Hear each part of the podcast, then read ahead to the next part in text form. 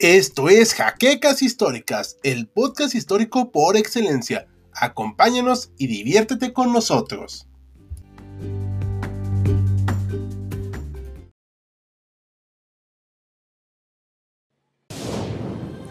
Bienvenidos a HC Historia Contemporánea, la página histórica por excelencia.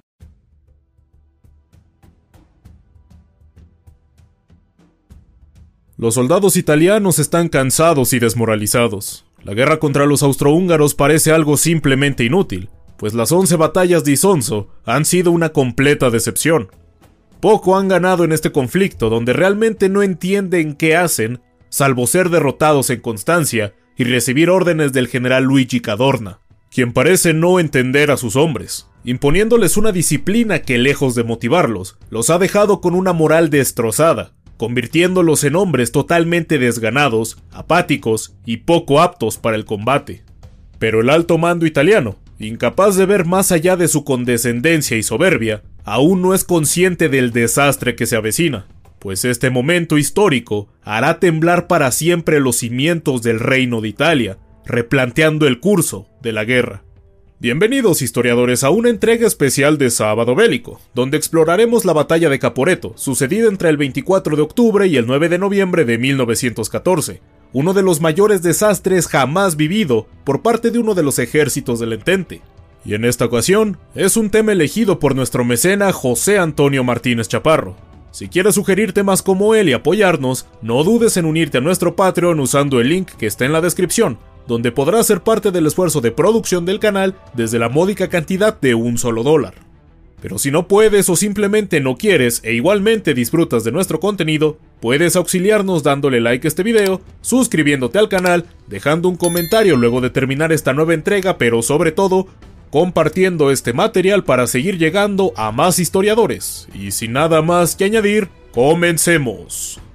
Como todos saben, el frente occidental de la Gran Guerra fue de vital importancia para Alemania. Pero ¿qué hay del frente italiano? Bueno, este fue peleado por dos de los rivales más débiles de la contienda, el Reino de Italia y la monarquía dual de Austro-Hungría. En 1915, los italianos se habían unido al conflicto con la promesa de concluir la unificación italiana que habían logrado en el siglo XIX, arrebatando territorios de habla italiana de manos de los austrohúngaros. Y aunque ciertamente habían tenido avances, lo cierto es que no había sido todo lo que esperaban, y se mostró la ineficacia de las tácticas de combate de este nuevo integrante del entente al poco tiempo. Como parte de las potencias centrales, tampoco Austria-Hungría mostraba gran capacidad en el frente ruso o en los Balcanes, pues en casi todos los enfrentamientos que sostuvo, requirió la ayuda del imperio alemán, y Caporeto no sería la excepción. El reciente coronado emperador, Carlos I, veía necesario obtener una victoria en 1917 debido a la evidente inestabilidad de su reino multiétnico, multinacional y políglota, por lo que requirió el 26 de agosto la ayuda de los alemanes para emprender un ataque en otoño de ese mismo año frente a los italianos, quienes habían estado hostigando la región, dejando moralmente debilitados a los defensores austriacos. Recientemente se había librado la undécima batalla de Isonzo, con un agotamiento para Austria-Hungría, pero igualmente para Italia, que no pudo capitalizar su victoria con un golpe definitivo. Tras una investigación por parte de un experto en la guerra de montaña, quien hizo una visita al frente en el verano de 1917, enviado por parte del propio Kaiser Guillermo II, se determinó que no sería posible resistir otro ataque italiano en la zona. Y al enterarse el emperador alemán sobre esto, ordenó a Erich Ludendorff empezar a preparar todo para ayudar a sus aliados. Aunque para el general alemán no era importante el frente, también es cierto que no confiaba en sus aliados ni en su capacidad de lucha. Sin embargo, debido al temor de perder un tapón defensivo en el sur, se enviaron tropas disponibles tras combatir en el frente oriental y capturar Riga, sirviendo como refuerzo a la tropa austriaca, buscando evitar la crudeza del invierno en la zona montañosa. En total, fueron siete las divisiones que se trasladaron en septiembre para conformar el decimocuarto ejército germano-austriaco. De manera discreta, se trasladaron tropas del oriente y occidente en septiembre para preparar la ofensiva e iniciar el ataque. Pero ¿cuál era la situación de Italia? La misma no era del todo agradable. Por un lado, el mariscal Cadorna había tenido éxitos pírricos en contra de Austria-Hungría, que además era despreciado por la mayoría de su tropa, pues era poco empático ante su anhelo de regresar a casa, y como colmo de males, ignoraba la verdadera situación de la monarquía dual, que se encontraba al límite de su resistencia operativa, por lo cual tal vez hubiera podido hacer algo más en sus ofensivas anteriores.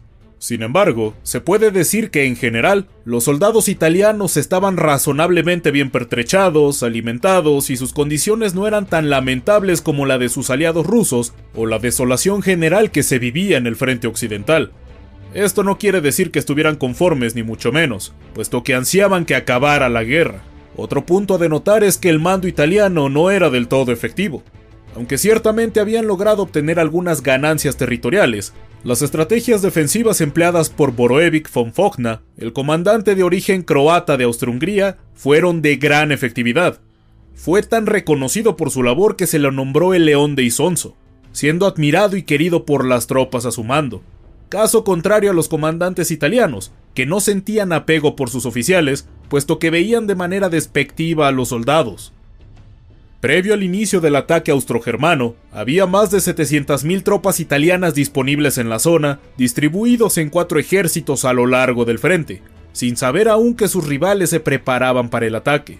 La táctica de Cadorna consistía en mantener tropas en grandes cantidades al frente, pero él estaba lejos del campo de batalla, específicamente a 30 kilómetros detrás de la línea del frente, siendo un movimiento que a la postre le costaría muy caro.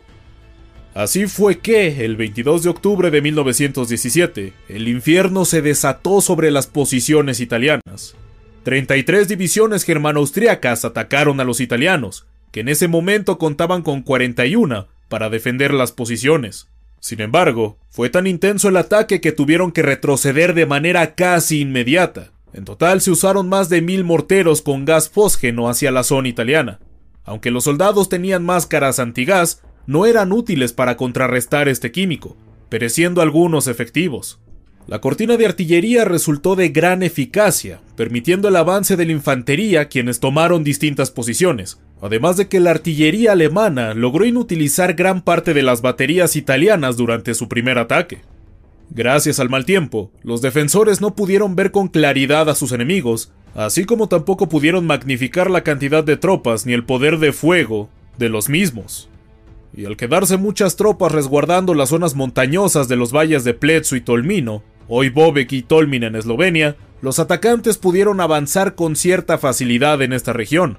De hecho, el primer día pudieron recorrer cerca de 20 kilómetros, algo que simplemente era impensable en el frente occidental. Penetraron desde Matayur, la posición que aseguró el propio Erwin Rommel, así como Kolobrat, posiciones montañosas o de laderas que opusieron poca resistencia. Mientras que la infantería de los alemanes llevaba la nueva ametralladora Maxim 0815, así como morteros y cañones de montaña, sus contrapartes estaban con una línea de suministro deficiente, demasiado separada entre sí, con una mediocre cadena de mando, así como armas que estaban un tanto desfasadas respecto a las germanas. Y además, el espíritu de lucha estaba por los suelos. Debido al constante maltrato ejercido, se comenta que muchos soldados italianos se rindieron en masa con más de 294.000 soldados capturados, de un ejército de aproximadamente 2 millones de unidades, sucediendo a lo largo de todo el frente, en lugares como Bassano del Grappa o en la caída del antiguo cuartel general en Udine. Sin embargo, los primeros días fueron de un fiero combate, que se cobró la vida de más de 11.000 italianos, así como dejar cerca de 22.000 heridos. La razón de la poca determinación de lucha posterior se puede explicar junto con el ya mencionado maltrato en el aislamiento ante el sorprendente avance germano-austriaco, quedándose sin municiones e incluso sin oficiales. Pero también hubo muestras de gallardía, como en la batalla de Pozzuolo, donde dos brigadas resistieron lo suficiente para que el tercer ejército italiano pudiera escapar por el río Tagliamento y llegar al río Piave, que se convirtió en el nuevo frente. La baja moral sin duda había pasado una gran factura a las fuerzas del Reino de Italia, que vio con alarma cómo su ejército tenía no solo una cantidad ingente de prisioneros de guerra, sino de deserciones, perdiendo aproximadamente más de 600.000 tropas, toneladas de material de guerra, comestibles, animales, aproximadamente la mitad de su artillería y una cantidad brutal de pertrechos. Al final, tras ver el desastre que se avecinaba, Cadorna estableció la defensa en el río Piave, 100 kilómetros después de Isonzo, acercándose peligrosamente a Venecia, lo que sería un desastre de proporciones inimaginables. Pero al final, la suerte parece que estuvo del lado de los italianos, pues los invasores germano-austriacos no avanzaron más, ya que sus líneas de suministro se estaban estirando demasiado, y cada vez era más complicado proveer de materiales a los soldados. Durante aquellos días, un joven Erwin Rommel se quejaba constantemente de que cada vez era más complicado dar los suministros necesarios a los soldados, siendo este el motivo de su frenesí cuando lograron capturar una cantidad gigantesca de alimentos. Tras haber capturado varios miles de prisioneros de guerra italianos, recibiendo la condecoración por Le Mérite debido a sus acciones en el campo de batalla, Cadorna, incapaz como era, culpó a todos bajo su mando de la debacle, menos a sí mismo, despidiendo a cientos de oficiales de su mando por el resultado de la batalla, sin entender que gran parte del desastre había sido por su culpa. Debido a este escenario, Francia e Inglaterra enviaron tropas a Italia, pero no tomaron parte del combate, sino que se ubicaron a 97 kilómetros detrás del río Piave, ya que no creían que aguantaría la defensa. Pero al final, el frente se estabilizó el 19 de noviembre de ese mismo año. La brutal derrota de los italianos trajo consecuencias inmediatas. En principio, fue destituido Luigi Cadorna el 7 de noviembre, sustituido por Armando Díaz y, como ha llegado, Pietro Badoglio el cual también tuvo su parte de responsabilidad de la batalla. Tiempo después se hizo una investigación en torno al fiasco, aunque Cadorna negó cualquier responsabilidad de su parte. En cambio, para los austrohúngaros significó un alivio a la presión que sentían en el frente italiano, aunque tuvieron que pagar un costo demasiado alto. Aunado a eso, los alemanes intervinieron por primera y última vez en este frente, debido a que para ellos era más importante el occidente de lo que pasara con Italia. Ludendorff traspasó a las unidades precisamente a Francia para seguir combatiendo, buscando finalizar el punto muerto del avance en la zona, mientras que en el oriente se hundía Rusia bajo su revolución. Austria-Hungría no pudo conseguir más avances, pues de manera paradójica, le habían proporcionado Italia una mejor posición defensiva, y que a la postre sirvió a su rival para derrotarlo definitivamente en 1918.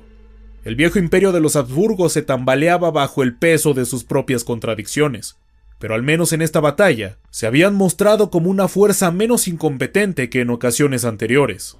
Italia, por otro lado, quedó para siempre marcada por Caporeto. Esta batalla se volvió un sinónimo de desastre para la historia de los italianos y un amargo recuerdo de su pésimo desempeño en el campo de batalla. Y esto es todo por esta nueva entrega de Sábado Bélico, historiadores. Esperamos la hayan disfrutado y si fue así, no olviden apoyarnos como ustedes ya saben. Les recordamos que este video fue posible gracias a nuestros amables mecenas de Patreon como José Andrés Sánchez Mendoza y José Antonio Martínez Chaparro, además de los otros miembros cuyos nombres siempre aparecen en los créditos. Y sin nada más que añadir, yo soy Deoslanda despidiéndome. Ya nos veremos en el próximo campo de batalla.